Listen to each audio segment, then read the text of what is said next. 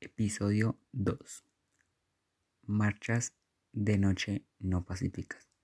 Las marchas de noche, digo, no son pacíficas porque las fuerzas públicas ya están atacando muy fuertemente. ¿Cómo? Matando jóvenes, no les importa la data. Un claro ejemplo, y tristemente la muerte de Lucas.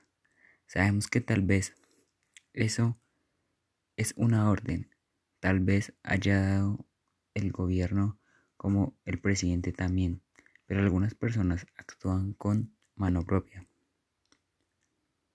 Ya un claro ejemplo, en Cali están violando mujeres. El SMAT no importa que hayan niños en casa. Lanzan gases lacrimógenos. Por eso digo que no son nada pacíficas, porque nos están matando.